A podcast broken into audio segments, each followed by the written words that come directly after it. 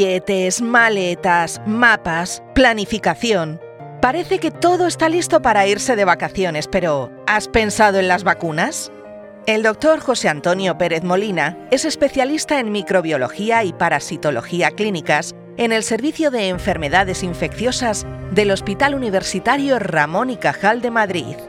Con él vamos a descubrir todo lo que necesitamos saber para irnos de vacaciones tranquilos y protegidos.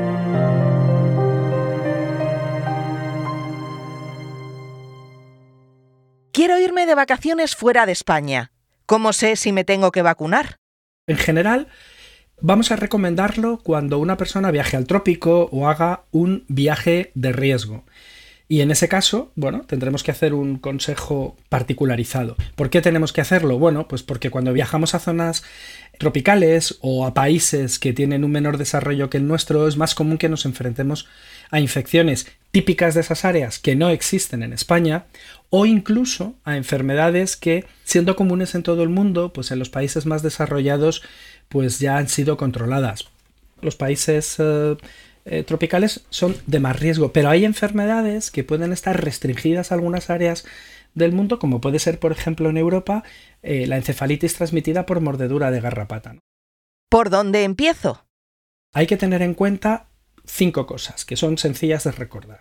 El quién, el dónde, el cuándo, el cómo y el cuánto. El quién. No es lo mismo ser un niño que ser una persona embarazada, que un anciano, que un inmunodeprimido, que un adulto sano. El consejo, por lo tanto, será distinto según las características de la persona. El cuándo también.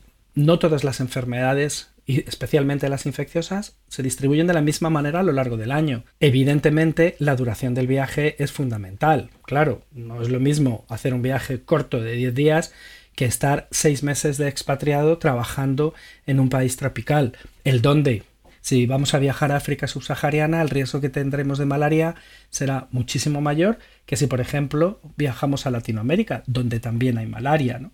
Y el cómo. La forma en la que los viajeros realizan estos viajes y se los plantean, pues también es fundamental. Un viaje pues de mochilero por zonas rurales, alojándose en hoteles, en pensiones más modestas o incluso en las casas de, de las personas del país donde estamos, pues no es lo mismo en cuanto a determinados riesgos sanitarios que si nos alojamos pues en un hotel, en un resort de una zona que está prácticamente aislada del resto del país. ¿Es obligatorio vacunarse? Hay una serie de vacunas que son generales y, deseables que estemos todos vacunados independientemente del sitio del viaje. De hecho, la consulta previaje es un momento excelente para revisar y poner al día la vacunación del sujeto, de la persona que va a viajar. Tenemos muy asumida la vacunación en los niños, incluso en los adolescentes, ¿no? como una medida sanitaria estándar. Pero la vacunación recomendada continúa a lo largo de la vida y cada vez vemos más pues el tipo de perfil del viajero senior, es decir, personas por encima de 55, 60, incluso más años, que viajan porque disponen del tiempo y disponen de los recursos, a veces más incluso que la gente joven. Entonces el primer paso sería siempre, en cualquier persona, determinar si su vacunación recomendada por la edad que tiene, la tiene al día. Estamos hablando, pues a lo mejor enfermedades que no suenan tan exóticas, pero que son necesarias. Pues hablamos del herpes pues hablamos también de, del neumococo, eh, de la propia hepatitis A. ¿Y para viajar, me pueden exigir las vacunas? Pues eso es algo que es muy importante, ¿no? Que todos tengamos claro. La vacunación en general, como medicación que se pone a una persona sana, no es obligatoria. Sin embargo, en el caso de los viajes, hay enfermedades como la fiebre amarilla, que pueden no estar en un país, pero como es transmitida por un vector, un mosquito, ¿no? que es difícilmente controlable, pues personas que procedan de países donde el virus circula, se les obliga a vacunarse. ¿Con qué intención? No tanto con proteger a ese viajero, sino proteger a la población del país. ¿Cuáles son las principales recomendaciones según destino? Todo el mundo conoce la fiebre amarilla, la vacuna de la fiebre amarilla, que hay que ponérsela pues en determinadas zonas del mundo, lo más común en África subsahariana y zonas muy concretas de Latinoamérica. Tenemos vacunas también muy típicas de viajes como la de la encefalitis japonesa, o la de la fiebre tifoidea. En ocasiones, según el tipo de viaje o la zona, pues en, toda la zona del Sahel, en África, es muy importante ir bien vacunado de la meningitis.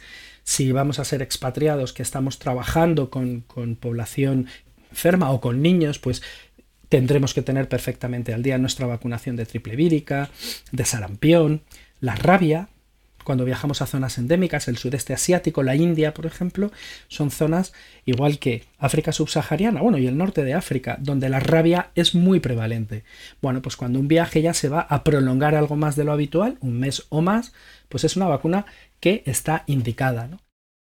Ya tengo destino, tengo los billetes. ¿Cuándo debo vacunarme? Lo ideal es hacerlo entre uno y dos meses antes del viaje. Con eso conseguiremos tener tiempo suficiente para que todas las vacunas que necesitemos ya estén activas y protegiéndonos cuando vayamos a viajar. ¿Dónde puedo encontrar información concreta sobre mi destino? Hay una, página web del Ministerio de Sanidad dedicada precisamente al consejo al viajero, se llama La Salud también viaja, en la que se dan recomendaciones generales pues, sobre las medidas preventivas ¿no? y la necesidad de algunas vacunas, sobre todo cuando son obligatorias. También disponemos de las páginas web de las embajadas de los distintos países, ¿no? que a veces también merece la pena consultar, pues porque pueden tener legislación particular o muy reciente que, no haya sido todavía actualizada. Para eso lo que hay que intentar es consultar páginas que, realmente están contrastadas. Una de ellas, por ejemplo, pues es viajarsano.com. Es una página dedicada a la, medicina del viajero y que tiene una supervisión por profesionales especializados. ¿Qué mensaje nos tenemos que llevar grabado en el oído?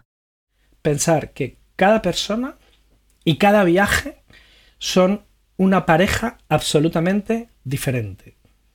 Para ello, por lo tanto, tenemos que solicitar consejo previaje. Muchas gracias, doctor, por las recomendaciones que nos ha dado sobre vacaciones y vacunas. Ahora solo me queda desearle un buen viaje. Muchas gracias por haberme invitado y por tener la oportunidad de hablar sobre este tema de la medicina de los viajes que cada vez está cobrando más importancia en todo el mundo y especialmente en nuestro país. Un país en el que el turismo es la primera industria, pero no solamente porque recibamos casi 80 millones de turistas al año, sino porque también muchos millones de españoles viajan todos los años. Ya lo sabes, si estás preparando las maletas para irte de vacaciones, no te olvides de tu consulta previaje, porque irte bien preparado significa que vas a volver con grandes recuerdos en la mochila. Y recuerda, ante cualquier duda o pregunta, consulta con un profesional sanitario para que te ayude a cuidar de tu salud y de la de los tuyos. Mientras, yo te espero en el próximo episodio de Escucha tu salud.